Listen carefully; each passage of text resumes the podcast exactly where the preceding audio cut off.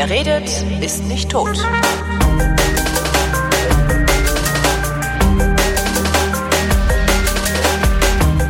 Willkommen zum Geschichtsunterricht einer Koproduktion von Vrindt und DLF Nova und wie immer kommt aus Köln der Matthias von Hellfeld und zwar heute per Leitung. Hallo Matthias. Hi, ich grüße dich. Ähm, Thema heute der Geburtstag von Ernst Gennert. Oh, ah, wer zum Teufel Ja. ist Ernst Gennert? Ja, also ich könnte jetzt einfaches machen und sagen, schau doch mal Babylon Berlin.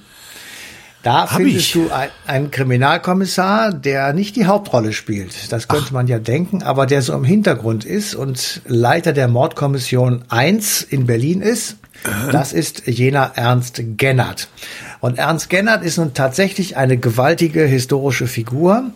Ähm, geboren 1880 im Januar, deswegen machen wir die Sendung. Ähm, er kommt sehr schnell ähm, beim Studium der äh, Psychologie und der Kriminologie, so das gibt es so noch nicht, aber er ist so ein bisschen in dem Feld der Psychologie auf diese Richtung gegangen. Er nimmt an Prozessen teil, er besucht Gefängnisse, äh, sein Vater ist äh, Gefängnisdirektor. Er kommt also sehr schnell in Kontakt mit Leuten, die kriminelle Taten begangen haben und er beginnt dann eine Karriere bei der Polizei. Ähm, wir sind also jetzt so im Jahr 1910 irgendwie und äh, nach dem Ersten Weltkrieg in der Weimarer Republik ist er also in Berlin und ähm, ist dort mit allerlei Dingen beschäftigt, unter anderem natürlich auch mit Mord und Totschlag. Und wir müssen uns dazu vorstellen, Mord und Totschlag ist am Beginn der Weimarer Republik äh, so selten nicht. Ähm, Legitimes, po, le, legitimes Mittel der politischen Auseinandersetzung. Ne? So. sozusagen. Und ähm, er ist der Erste und deswegen ist er von außerordentlicher Bedeutung, der, ich sag mal, richtige Forensik betreibt. Forensik, da gehe ich mal zurück auf Wikipedia. Ähm, dort wird es definiert als Sammelbegriff für wissenschaftliche und technische Arbeitsgebiete, in denen kriminelle Handlungen systematisch untersucht werden. Das klingt natürlich völlig behämmert, ist aber, wenn du dir das in der Praxis anschaust, geradezu atemberaubend. Dieser Typ hat Ja. sich sein Auto umgebaut und hat dort allerlei Dinge hineinbauen lassen, die man am Tatort braucht. Ich dachte jetzt so Raketenwerfer, was James Bond halt so hat. Nein, nein. Er hat nur, also er hat, er war der Erste, der seine Mitarbeiter dazu verdonnert hat, den Tatort erstmal nicht zu betreten. Bis dahin war es üblich, dass die Polizei aufgeräumt hat. Also die kamen an einen Tatort mit einer Leiche, dann wurde die Leiche irgendwie auf die Sofa gelegt, ähm, die- erstmal gekehrt und, sieht's und das Fenster zugemacht. Die, das, genau. Diese Sauerei, das wischen wir mal auf. genau. Und ähm, das hat er also abgestellt. Das hat er äh, sofort, also die, die durften also den Tatort nicht betreten. Sie mussten erstmal alles ähm, sichten, sie mussten alles aufschreiben, soweit es ging, fotografieren. Ähm, es wurden riesige Listen angelegt, um Vergleichbarkeiten herzustellen. Es wurden die ersten, ich sag mal, äh, Versuche unternommen, mit Fingerabdrücken oder Handabdrücken äh, Tätern auf die Spur zu kommen. Ähm, es wurde die Leiche dann tatsächlich von demjenigen begutachtet, der den Fall auch zu klären hatte. Also nicht irgendwelche dahergelaufenen Leute, die sozusagen gerade äh, zufälligerweise äh, äh, an der Ecke rumstanden. Und ähm, im, Im Büro selber äh, wurde dann tatsächlich das Ganze akribisch aufgeschrieben. Es wurden ähm, Dateien erstellt, äh, die Todesarten, Todesursachen, Orte, Zeitpunkte, ähm, Werkzeuge, mit denen jemand äh, ums Leben gebracht wurde, äh, aufgelistet wurden, um dann eben Querverweise herzustellen, beziehungsweise einfach Verbindungen schaffen zu können. Was wir heute in jedem zweiten Tatort sehen, hat dieser Mann erfunden. Na, was heute jeder machen würde, also selbst, selbst unser eins, also unser, unser eins forensischer Laie, sag ich mal, würde ja anders vorgehen, als offensichtlich vor, Ja. der Ernst Gennert vorgegangen wurde. Genau.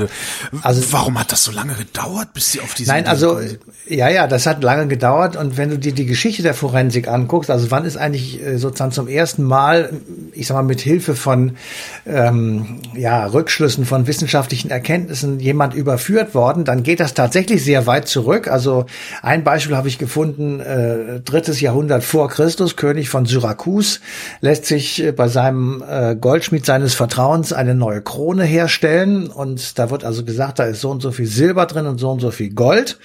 Aber der König von Syrakus hat also, ähm, wie soll ich sagen, Bedenken. Er denkt sich, hm, da ist irgendwas faul dran, geht zu Archimedes, dem berühmten Mathematiker. Und jener tauchte diese Krone, die angeblich voller Gold und Silber sein sollte, ähm, in einen Wasserbehälter. Oh. Und einen zweiten Wasserbehälter nimmt er und legt dort so viel Gold und Silberbarren hinein, wie angeblich in der Krone verarbeitet worden sind. Und dann hat er festgestellt, wie viel Wasser übergeschwappt ist aus diesem Wasserbehälter, in den er Krone und Barren hineingelegt hat. Und hat dann festgestellt, dass die Krone mehr Wasser verdrängt als die beiden Gold- und Silberbarren. Also das kleinere, spezifischere Gewicht als die beiden Barren aus Gold und Silber hatten. Und damit war der Goldschnitt überführt. Er hat da irgendwie Steine reingebaut oder sonst irgendwas. Jedenfalls kein Gold und Silber. So, das gilt so ein bisschen als Anfang äh, der Überführungsmöglichkeiten mit Hilfe von Logik, Wissenschaft und Berechnungen. Ähm, es gibt dann aber so Aufzeichnungen, teilweise aus Asien, also China vor allem, teilweise aus Europa, in denen ähm, aufgelistet wurde, warum eigentlich jemand gestorben war, wenn man das herausfinden konnte. Das ist ja nicht so einfach gewesen, wenn du nicht äh, Chemie und äh, Physik hast, sondern einfach nur Augenschein und äh, ja medizinische Erkenntnisse, die eben noch nicht so weit waren, wie wir es heute kennen. Ähm, also ein Arzt zum Beispiel in China hat aufgeschrieben, äh, wa warum sozusagen ähm, irgendjemand gestorben ist. Er, soll, er wollte versuchen, dadurch zu verhindern, dass Unschuldige verurteilt werden. Ähm, die Leichen sollten auch damals schon von Ermittlern nur untersucht werden, damit eben nicht irgendein Polizist, irgendein Nachbar oder sonst irgendjemand Manipulationen durchführen konnte.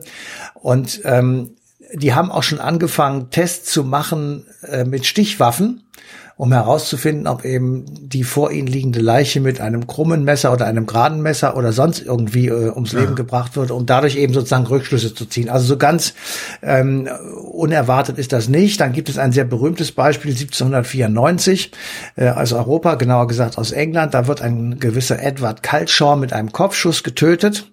Und äh, damals gab es die berühmten Vorderlader, also Pistole, äh, vorne der Lauf oder Gewehr, vorne kommt die Kugel rein und dann wird sie von hinten sozusagen losgeschossen und äh, Kugel und Pulver wurden zu der Zeit äh, noch mit Papier zusammengehalten. Aha. Und ähm, dann wurde die Leiche obduziert von diesem armen, durch Kopfschuss getöteten Herrn Edward. Und da äh, kriegte man also ein kleines Stückchen Papier heraus. Und aus dieses kleine Stückchen Papier dann also getrocknet und äh, sichtbar war, stellte man fest, ah, das war ein Flugblatt. Ach komm. Und dann hat man festgestellt, ähm, da hat man den Rest dieses Flugblattes gesucht. Und der Sehr Täter schön. war blöd genug, das nicht zu vernichten. Und dann hat man das also gefunden und den Verdächtigen überführt führt. Also das ist so ein bisschen sind die Anfänge äh, der äh, Forensik und das ist natürlich klar, dass das in unserer Zeit äh, natürlich Quantensprünge gemacht hat. Ähm, alleine wegen äh, chemischer Prozesse. Du konntest jetzt Gift nachweisen auf einmal, du konntest ähm, äh, Dinge im Körper nachweisen, die im Blut sind oder die einfach ähm, jemanden außer Gefecht gesetzt haben. Du kannst mit Ballistik ähm, die eine Kugel und die dazugehörige Waffe zusammenbringen. Du konntest durch Erfindung des Fingerabdrucks oder erst war es der gesamte Handabdruck, dann der Fingerabdruck, ungefähr Mitte des 19. Jahrhunderts ähm, Leute einwandfrei identifizieren. Und ähm, der Gennard, um den es ja in der Sendung geht, der konnte also auch schon durchaus auf Dinge zurückgreifen, die halt Erfindungen oder Erfahrungen, ähm, ich sag mal, in der Zeit kurz vor seiner Geburt äh, gewesen sind. Der Typ im Übrigen, das muss man auch noch dazu sagen, ist auch an einem zweiten Grunde extrem interessant. Der muss so an die 200 Kilo gewogen haben, oh. weil er schon morgens die Eigenschaft hatte, kleine Sahnetörtchen in sich hineinzufahren. Ist nicht das schlechteste Leben jetzt, ne? Das kann ich nicht beurteilen. Jedenfalls, der war wirklich extrem und das war so weit, dass also sein Auto musste mit Stahlstreben verstärkt werden, weil er sonst durchgekracht wäre und solche Sachen. Ähm, sein Büro war also wie so ein Krämerladen aufgebaut, offenbar. Da stand also ähm, äh, ein, ein Schädel rum, also ein äh, von einer Leiche mit einem Loch im Kopf. Äh, dann stand dort äh, ein Zigarettenautomat drin. Es wurde unentwegt geraucht, getrunken und gegessen. Ähm, aber er war war eben äh, ein extrem systematischer Mensch und es ist der Beginn sozusagen der Entwicklung, die man heute auch noch feststellen kann, dass sehr viele Fälle tatsächlich am Schreibtisch gelöst werden und nicht etwa, ähm, wie wir das eben aus Tatort und anderen Dingen kennen, ähm, in dem auf ja. dem Bauernhof der Bauer durchdreht und versucht, die Kommissarin mit dem Trecker zu überfahren und sich dadurch selbst überführt. Irgendwie sowas. genau. Ne?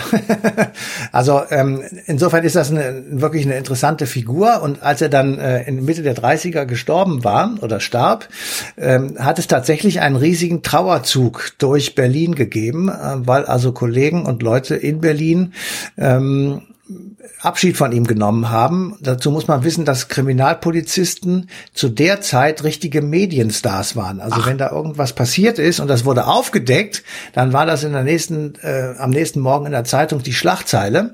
Und insofern wurden auch immer Namen genannt, es wurden immer Bilder gezeigt. Der Mann war auch sehr eitel offenbar, also er stand sehr oft in der Zeitung und äh, insofern war er sozusagen auch in der Nazi-Zeit noch ein äh, absolut berühmter Berliner Bürger Aha. und äh, der eben jetzt in diesen ähm, Babylon-Berlin-Reihe ein kleines Denkmal gesetzt bekommen. Wurde, wurde denn auch äh, über das Verbrechen selbst berichtet oder tatsächlich, also oder auch über den über den Täter und die Opfer oder wirklich nur, das ist der Star, der hier mal wieder einen eingelocht hat? Na, über beides, äh, wobei sich das geändert hat. Also ähm, wir haben natürlich dann auch weitergeguckt und gefragt, wie ist das denn eigentlich ähm, sozusagen in der Nazizeit weitergegangen? Wurde da tatsächlich auch noch immer nach Recht und Gewissen sozusagen ermittelt und hat man versucht, die richtigen Täter zu überführen? Die Antwort lautet einerseits, andererseits. Also einerseits wurden selbstverständlich Mörder, die aus irgendwelchen Rache oder Geld oder Liebesmotiven Menschen umgebracht haben, ganz normal gesucht und gefunden und verurteilt.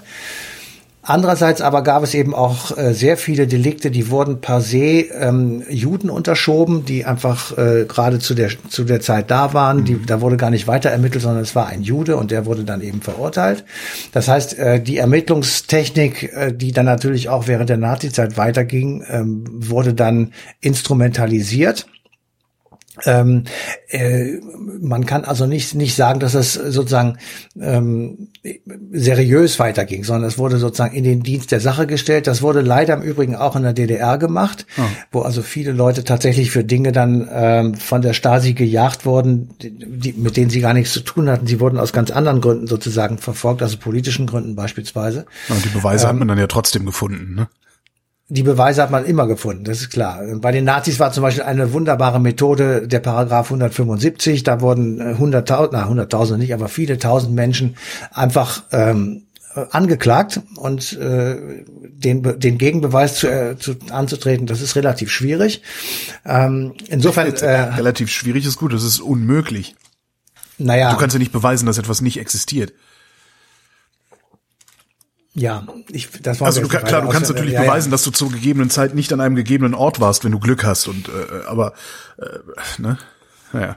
Man, ja, man kann es schon also, so konstruieren, also man kann, man kann schon so eine so eine so eine äh, Beweislastumkehr kann man so konstruieren, dass der andere überhaupt nicht raus kann und auf jeden Fall in den Knast kommt. Ja. Genau, so ist das. Und ähm, wie gesagt, der der Gennard war jedenfalls jemand, der und das ist sozusagen das Besondere an diesem Mann. Deswegen finde ich ihn auch wirklich sehr interessant als Person und auch als äh, ausübender Kriminalkommissar der war jemand, der sozusagen die seriöse Suche nach dem Täter in den absoluten Vordergrund gestellt hat, der gesagt hat, ich äh, mir ist das egal, wer das war, mir ist wurscht, welche Umstände es waren, ich will nur diesen Täter haben. Und insofern ähm, ist er auch so ein bisschen Vorbild oder Vorlage für den ein oder anderen Kriminalkommissar gewesen in seiner Zeit. Der bedeutende Fritz Lang, ja, der mit den so Filmen wie M, eine Stadt sucht einen Mörder mhm. oder das, der berühmte Film Das Testament des Dr. Mabuse. Ähm, einen Kriminalkommissar hatte nämlich Karl Lohmann und Karl Lohmann war tatsächlich das Imitat von Ernst Gennert. Ah. Also der war ein gewaltig schwergewichtiger Mensch, er war jovial, er war aber natürlich auch patriarchalisch und autoritär. War, also wir das haben war da, die Zeit halt auch, oder? Das war genau, das wollte ich gerade wollte ich gerade sagen, es war die war eben die Zeit und wenn man sich jetzt Babylon Berlin nochmal zu Gemüte führt, was ja eine wunderbare Serie ist, ähm, dann äh, kann man das eben sehr gut nachvollziehen, in welcher Zeit das auch stattgefunden hat und wie revolutionär das eigentlich war, dass jemand eben in dieser Zeit also Mitte, Ende der 20er Jahre, äh, derartig revolutionär äh, im Kriminalkommissariat zugange war, was es vorher gar nicht gab. Es gab keine Abteilung für Mord und Totschlag. Ja, es gab auch keine Frauen bei der Kriminalpolizei. Die ja. wurden erst mit Ernst Gennert sozusagen in Anführungsstrichen eingeführt. Muss der Gennert nicht ungeheuer unbeliebt gewesen sein auch? Also weil der äh, hat ja dann letztendlich durch seine Methoden auch die Arbeitsweise äh, ja, aller Kolleginnen und nee, aller Kollegen, Kolleginnen gab's ja nicht, aller mhm. Kollegen in Frage gestellt, indem er naja, sagt, wir machen das jetzt mal so und äh, ja, es produziert sogar Ergebnisse. Ja, genau, aber das, äh, was war es eben auch? Die, ähm, die Ergebnisse haben dann letzten Endes auch überzeugt. Ja. Also er war sehr, sehr beliebt ähm, und er hat also ähm, wegen seiner erstaunlichen Körperfülle er wurde übrigens immer der volle Ernst genannt oder auch Buddha. Ähm, insofern ähm, sieht man auch an diesen Spitznamen so ein bisschen Bewunderung äh, und ähm, naja, jemand, der einfach diesen Beruf oder diesen Berufszweig tatsächlich in eine andere Dimension geschoben hat. Und ich habe bei der Vorbereitung jetzt zu diesem ähm, zu dieser Episode mit dem äh, Joe Bausch gesprochen. Das ist der äh, Arzt oder ja kriminaltechnischer Arzt im Kölner Tatort. Äh, ja. der, sitzt, der ist selber Gefängnisarzt in ja. seinem richtigen Leben und äh, der hat dann mir so mal erzählt, dass diese Tatorte eben alle darunter leiden oder überhaupt alle Krimifilme. Der Glatzkopf die, ist das, ne? Ja.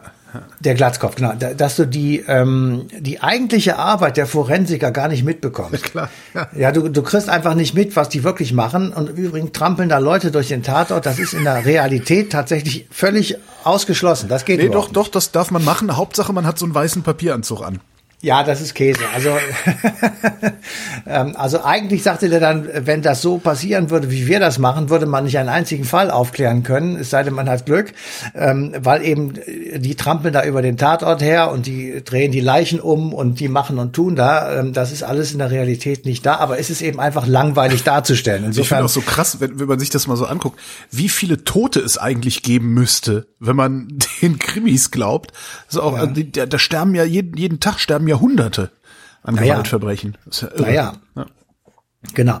Also jedenfalls, ähm, ich habe mich da sehr amüsiert über ihn und ähm, wir, wir, wir haben gesagt, ja eigentlich ist das alles Quatsch, aber es macht eben Spaß anzugucken und ähm, ist einfach eine lustige Unterhaltung mehr oder weniger und insofern äh, hat es eben auch sehr viele Freunde und sehr viele äh, Zuschauer. Na, was es ja tatsächlich macht, ist, ähm, da gibt's ja auch immer wieder äh, Hinweise, es verändert den Blick des Laien auf diese Berufsgruppen insgesamt und natürlich auf Verbrechen insgesamt.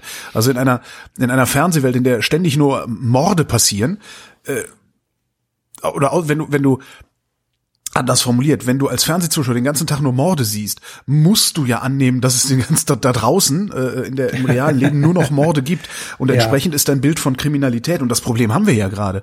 Wir leben in den sichersten aller Zeiten. Ja. Und die Leute haben Angst vor Kriminalität und ich könnte ja. mir sehr gut vorstellen, dass es auch auf diese Krimis zurückzuführen ist. Ja, aber das geht man, auch sehr Wenn man da hingehen würde und sagen wir so, wir zeigen jetzt mal, was für Verbrechen es wirklich gibt, dann passiert genau das, was du gesagt hast, das guckt sich keine alte Sau mehr an. Ja, nämlich das stimmt schon. Ja, aber auf der anderen Seite, ich glaube ehrlich gesagt, dass die Angst vor Verbrechen dadurch besonders noch hervorkommt und besonders gefördert wird, weil eben so AfD-Leute und andere ja, äh, unentwegt sagen, dass wir hier umzingelt sind von, von afrikanischen Schwerverbrechern, was natürlich alles scheiße ist. Aber äh, das spielt einander natürlich in die Hand. Ja, dann, ne? also du hast ja, ja, es ist beides sicherlich. Ja, Mord ja. und Totschlag sieht man ja immer im Fernsehen. Äh, dann kommt so ein, so ein Spack um die Ecke und sagt, alle, alle schlimm. Ja, und dann noch irgendwie drei Webseiten, die nichts anderes machen, als äh, Verbrechen bestimmter äh, Religionsgruppen aufzulisten und alle anderen zu ignorieren und schon hast du dein ja, Bild. Ja, genau. Ja, Ganz genau. Wer Joe Bausch sich anhören will. Nee, der ist nicht in der Sendung leider. Das, das so. war nur ein Vorgespräch. Ich habe also, weil ich ich brauchte einfach mal ein paar Infos ah, okay. ähm, und er, er selber sagte, er ist ja kein Forensiker und er kann dazu eigentlich gar nicht sagen. Aber ja, ich habe Leute gefunden, die tatsächlich wissenschaftlich sagen, äh, also der Lehrstuhl, es gibt einen Lehrstuhl für Kriminologie ähm, und der ist so wirklich auf dem letzten Stand der Dinge. Der hat auch so ein bisschen erzählt, wo es hingeht und äh, wie es weitergeht. Wer Joe Bausch sich also nicht anhören will, sei verwiesen auf den 6. Januar 2020. Da gibt's nämlich die passende Ausgabe Ausgabe Eine Stunde History auf DLF Nova und wie immer vielen Dank Matthias von Hellfeld. Bitte sehr. Und vielen Dank euch für die Aufmerksamkeit.